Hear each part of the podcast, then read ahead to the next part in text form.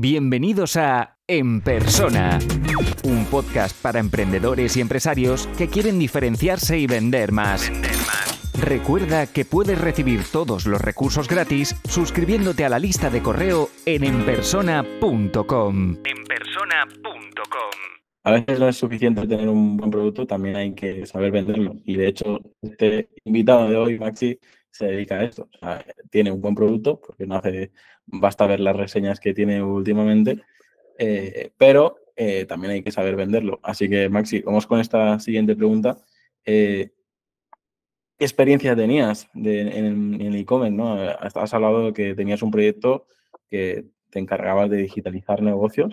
Supongo que toda esta experiencia te ha permitido a ti ahora que tu negocio vaya como un tiro. ¿no? No, yo negocios no. Yo, me, yo cuando empecé a trabajar en, el, en, la empresa familiar, lo que hice fue eso, eh, pasar a digital eh, la parte de, offline, ¿vale? Teníamos, teníamos una web hecha como se hacía antiguamente las cosas, estamos hablando hace 10 años, eh, hecha a medida, luego estuvimos en PrestaShop, luego pasamos, o sea que me, me, encargué de toda esa parte de ir llevando, de ir actualizando el, el negocio hasta ponerlo en un sitio bien en cuanto a, posicionamiento y a, hacer las cosas bien en el mundo online.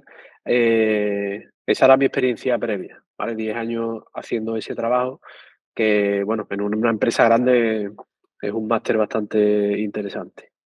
Para cualquiera que para cualquiera que quiera empezar es un buen paso. Que crear un negocio desde cero eh, online eh, no tiene nada que ver con cambiar los procesos, digitalizar uno que viene ya del offline. Es un poco más, es bastante peculiar ese trabajo. Cuéntame un, poco qué, ha sido lo que más te ha costado de empezar este, esta tienda online desde cero. Empezar desde cero, sobre todo crear la audiencia, tío. Eso es lo más difícil para mí, súper complicado.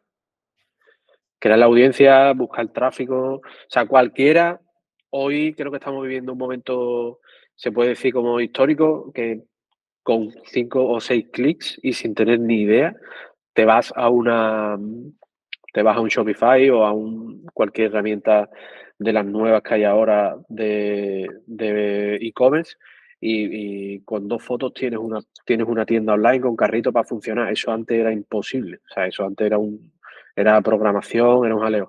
Ahora no, es que tardas cero en tener una tienda funcionando. Y al final, esta barrera de entrada ya la has perdido. Ahora lo complicado es conseguir que la gente vaya a tu tienda y ahí es donde está el trabajo.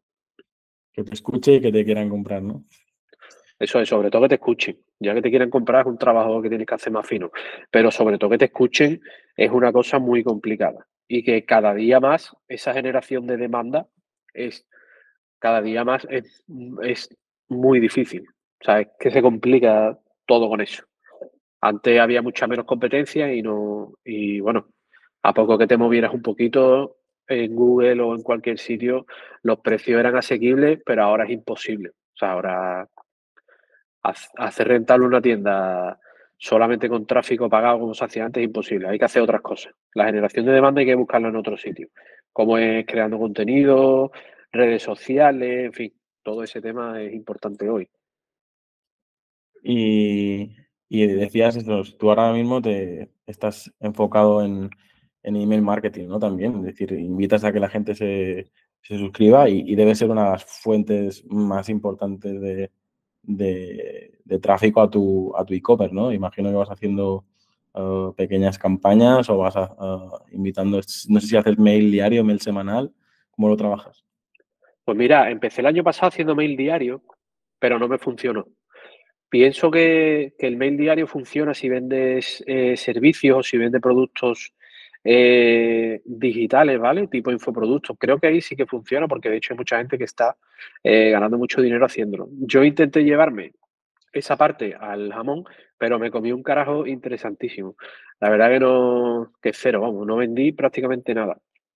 Entonces, ahora escribo cuando me, la verdad que ahora escribo cuando me apetece o cuando tengo algún lanzamiento, algún producto. Yo, yo durante el año voy sacando algunos productos que tienen principio y final, ¿vale? Que son ediciones especiales eh, de productos limitados, que a lo mejor pues saco 100 unidades, 150 unidades de un producto y eso es lo que comunico y lo vendo. Y después todas las semanas intento escribir eh, pues parte de los procesos, la fábrica, un poco sobre el jamón, un poco más informativo y no tanto de venta. ¿Vale? Lo normal es que toda la semana escriba un correo contando algo del negocio, una parte del, proceso, cualquier cosa que, me apetezca transmitir y contar, porque es verdad que es un negocio, el negocio del jamón es un negocio bastante opaco, donde hay poca transparencia. Y es cierto que el cliente esa transparencia la, agradece un poco y le, gusta ese tipo de, de contenido.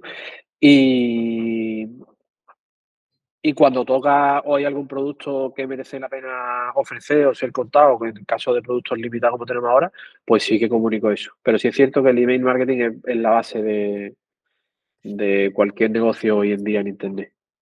Y por, por, por Twitter me, me, comentaste que no se te daba bien vender. Sin embargo, eh, estás vendiendo, ¿no? ya me han dicho que, escribes muy bien. Eh, ¿Cómo te ha llegado a que el email marketing sea... ¿Has aprendido copywriting? ¿Cómo has, cómo has hecho este proceso de, que sea un, canal importante para ti cuando dices que no sabes vender? Eh, no es que no sé, o sea, no sé vender. Yo comunico un poco lo que me comunico lo que me va pasando y no, eso no es saber. Saber es tener una estrategia, hacerlo todo guay, en plan, oye, pues hoy hablamos de esto, mañana de esto, pasado de lo otro. Yo eso no lo hago, ¿sabes? Yo me paso una cosa hoy, la cuento en redes y, eso es lo que hago, ¿sabes? Escribir se me da muy mal, la verdad, se me da fatal, pero me gusta y he leído muchísimo de copywriting desde eh, los antiguos eh, de principios de, de, los 90, de principios del hace muchísimo tiempo. Se ha leído muchísimo de copywriting. Eh, te vas quedando con algunas cositas, otros hay gente que, destaca muchísimo ahora, como puede ser Irra Bravo, que al final tiene un montón de libros, tiene un montón de cursos, un montón de contenido que siempre de ahí aprendes sobre todo procesos, cosas, ¿vale? Ha pasado, ha eh, pasado por, el, por, el, podcast, vino aquí, tenemos una entrevista con él y aparte también han pasado otros copywriters y, y creo que es, es parte de los negocios online hoy en día, si no, si no sabes llegar y no sabes comunicar. No solo, también incluso copywriting para crear esa audiencia que decías antes, ¿no? Si no sabes contar ese... Pero yo creo que tú tienes este storytelling nato, ¿no? O sea, eres capaz de contar esta historia porque es, es tu realidad, no es que te lo estés inventando. Claro, es que al final tú, yo cuento mi día a día, ¿sabes? No, no hay un, un papel o un, sino simplemente pues lo que me pasa, ¿sabes? Si te gusta este podcast, puedes dejar una reseña o un comentario. Es la mejor forma de ayudar para crecer y llegar a más gente. Suscríbete en Apple Podcast, iBox, Spotify o YouTube para no perderte los siguientes episodios.